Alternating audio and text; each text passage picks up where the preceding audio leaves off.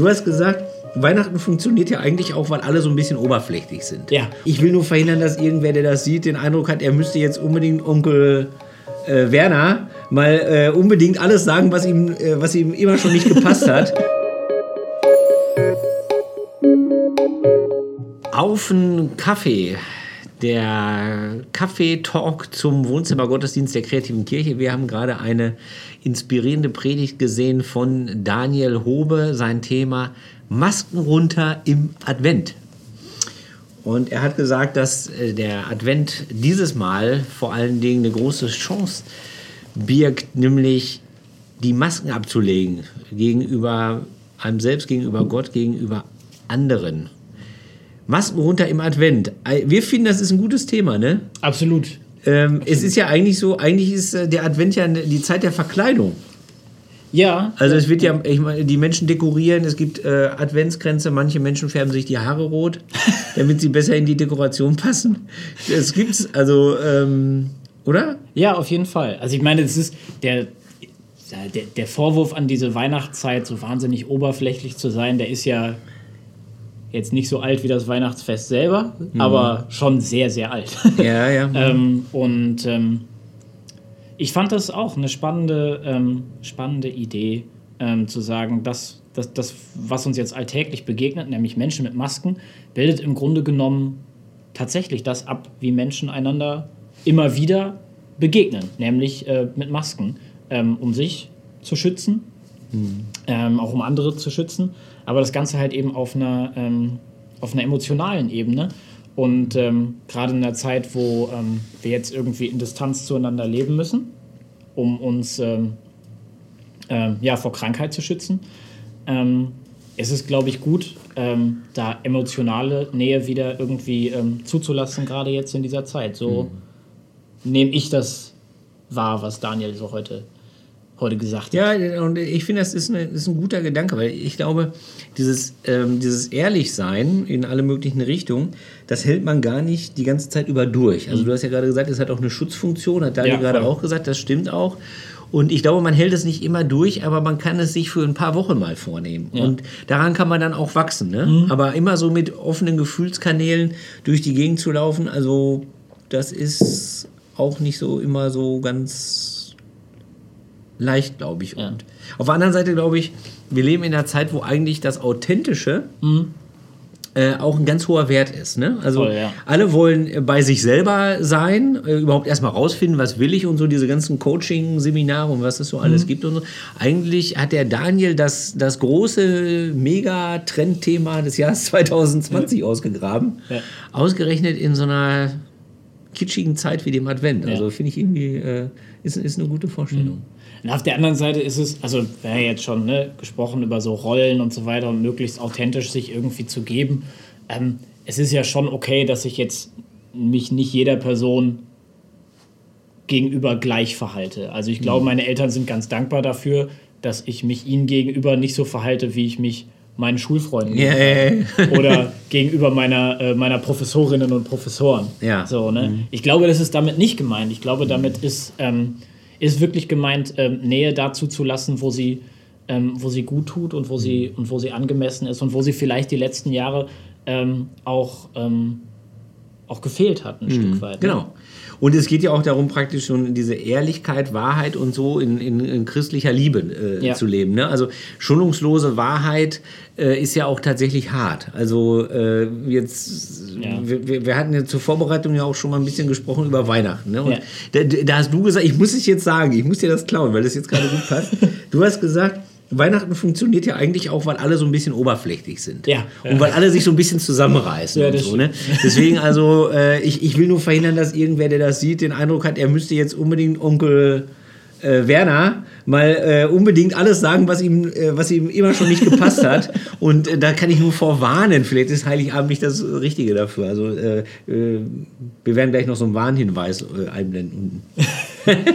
ja, aber es ist schon, aber es ist ja trotzdem, also zu, zu, einer, Ehrlich, zu, zu einer Ehrlichkeit gehört es dazu und ich glaube, es gehört auch zu einer, zu einer, zu einer wertschätzenden Haltung dazu. Ja. Mhm. Ähm, das ja. ist ja immer so die Frage, aus welcher Haltung man das letzten Endes herausmacht. Mhm. Ob man sich jetzt jahrelang über äh, den besprochenen Onkel Werner. Sorry an alle Werners draußen, ihr seid bestimmt. Mein Schwiegervater heißt Werner. Wenn der das sieht hier, das ist Ja, ähm, nicht gut. äh, nee, aber also Ärgerluft zu machen ist ja was anderes, ähm, als, als zum Beispiel zu sagen, was Daniel auch gesagt hat. Sorry, Mhm. ähm, du hast mich, du hast mich an, der, an, der, an der Stelle verletzt. So, Ja, ne? ja. Mhm. Das, eine, das eine gibt Anlass, sich zu streiten. Das Ja. andere ist Anlass, ähm, dass, dass, dass vielleicht Heilung und Vers Versöhnung, Versöhnung wieder, wieder möglich ist. Ja. Ne? Und das ist eine Frage der Haltung, mit der, aus, aus der man heraus sich ehrlich ähm, begegnet. Ja. Und wenn das und, und wenn das die Haltung ist, erlebe ich Ehrlichkeit eigentlich auch immer als eine ähm, ganz, ganz große Wertschätzung. Wertschätzender Mhm. als Leute, die mir ständig auf den Rücken klopfen und sagen, Hast du gut gemacht, Top. ne? Ja. Ja. ja, ja, genau. Das, eigentlich bringt einen das nicht weiter. Eigentlich bringt einen das nicht weiter. Deswegen habe ich ja ähm, eine Frau geheiratet, die, die das schon immer so gemacht hat.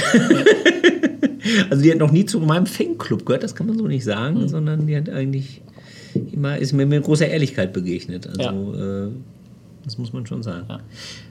Paulus sagt, jetzt sehe ich mich wie durch einen verzerrten Spiegel, dann sehe ich mich, wie ich erkannt bin. Also die große Verheißung für unser Leben, die große Verheißung im Glauben ist ja, dass man, äh, dass man ehrlicher zu sich selber ist. Ne? Wie geht es dir denn damit, dass man praktisch vor Gott jetzt keine Masken tragen kann? Also es gibt ja Menschen, die das auch äh, für, die das auch ein bisschen beängstigend finden. Ne? ja, das kann ich auch verstehen. Also wie gesagt, Masken sind ja auch dafür da, dass ich mich, dass ich mich selber, selber schütze. Ja. Auch, dass ich andere Leute schütze. Also ich sage auf die Frage, ja, wie geht's dir jetzt auch nicht jedem ehrlich eine Antwort. Weil wenn es mir zum Beispiel schlecht geht. Ja. Ähm, Ja. so, aber vor Gott keine Masken tragen zu können, ich verstehe das schon, dass das eine beängstigende Sache ist. Ja. Ähm, denn, ähm, denn der Mensch braucht, glaube ich, oder ich brauche auch ähm, Dinge, die ich, die ich für mich, die ich für mich behalte und dann zu wissen, okay, es gibt aber jemanden, ähm, der das weiß.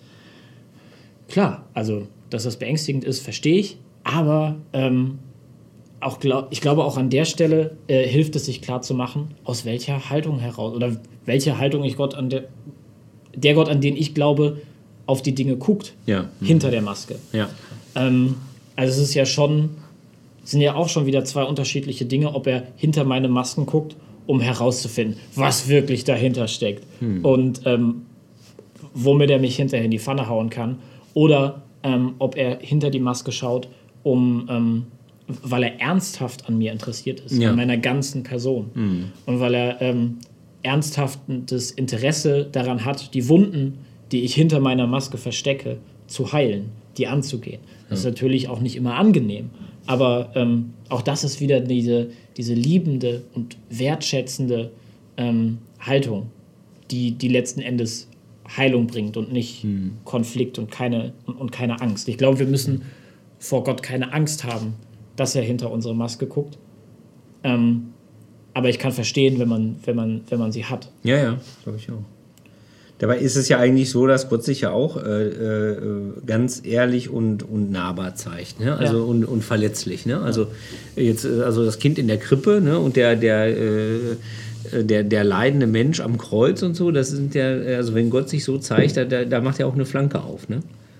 Voll. Ich glaube, dass das der Clou von Weihnachten ist und wo, Ja. sich, der, wo sich der Kreis schließt. So, auch an Weihnachten nimmt ja auch Gott seine Maske ab Ja. und überwindet Distanz. Ja, so, ne? absolut. Also Maske abnehmen heißt ja Distanz, Distanzen, die, die da sind, die natürlich da sind, die ich selber schaffe, Ja. ähm, zu überwinden. Und an Weihnachten sagt Gott, diese Distanz, die da ist zwischen, zwischen mir und den Menschen, Mhm. die nehme ich weg, indem ich selber einer werde.